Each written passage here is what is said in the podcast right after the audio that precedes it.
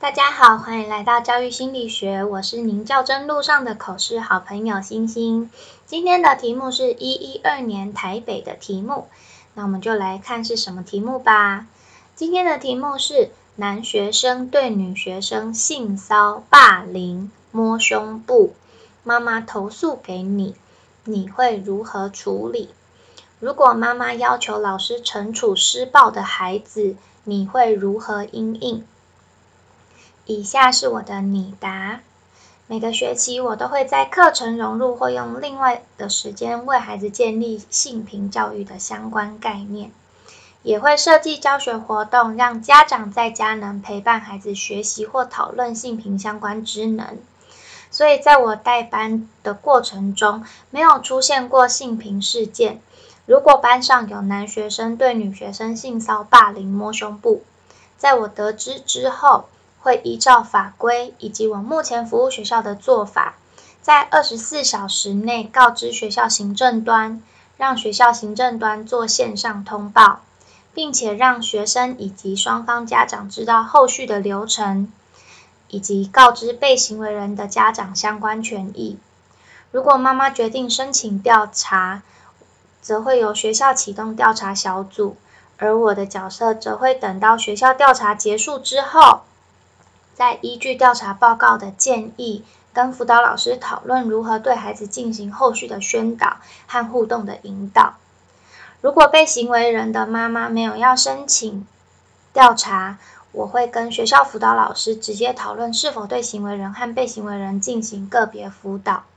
也会个别和双方孩子沟通，并同时加强全班孩子性平相关法治观念。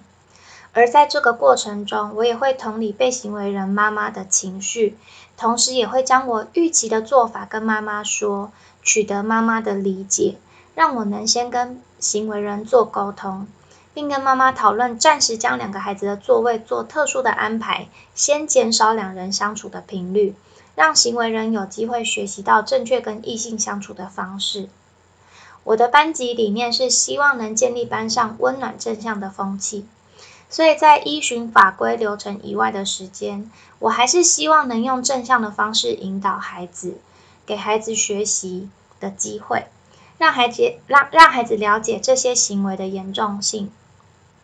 而同时，我也会与被行为人聊，鼓励孩子勇敢拒绝，尽量用和平的方式，让孩子们都能学习保护自己和保护别人。以上是我的想法，谢谢委员。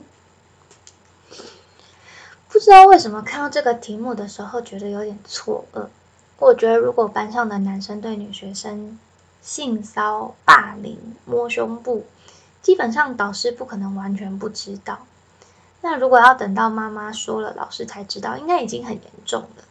不然就是小孩偷偷交往，但是不敢告诉妈妈实情，所以才会这样说，就变成这样子。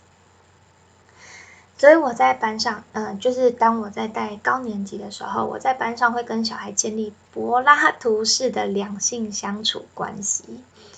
就是可以喜欢，但是不可以毛手毛脚。如果要动手动脚，请你们满十八岁，不然法律保护不了你们，我也没有办法。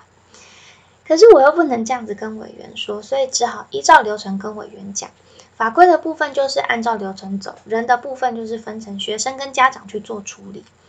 大概是这样，那以上就是今天的分享啦，拜。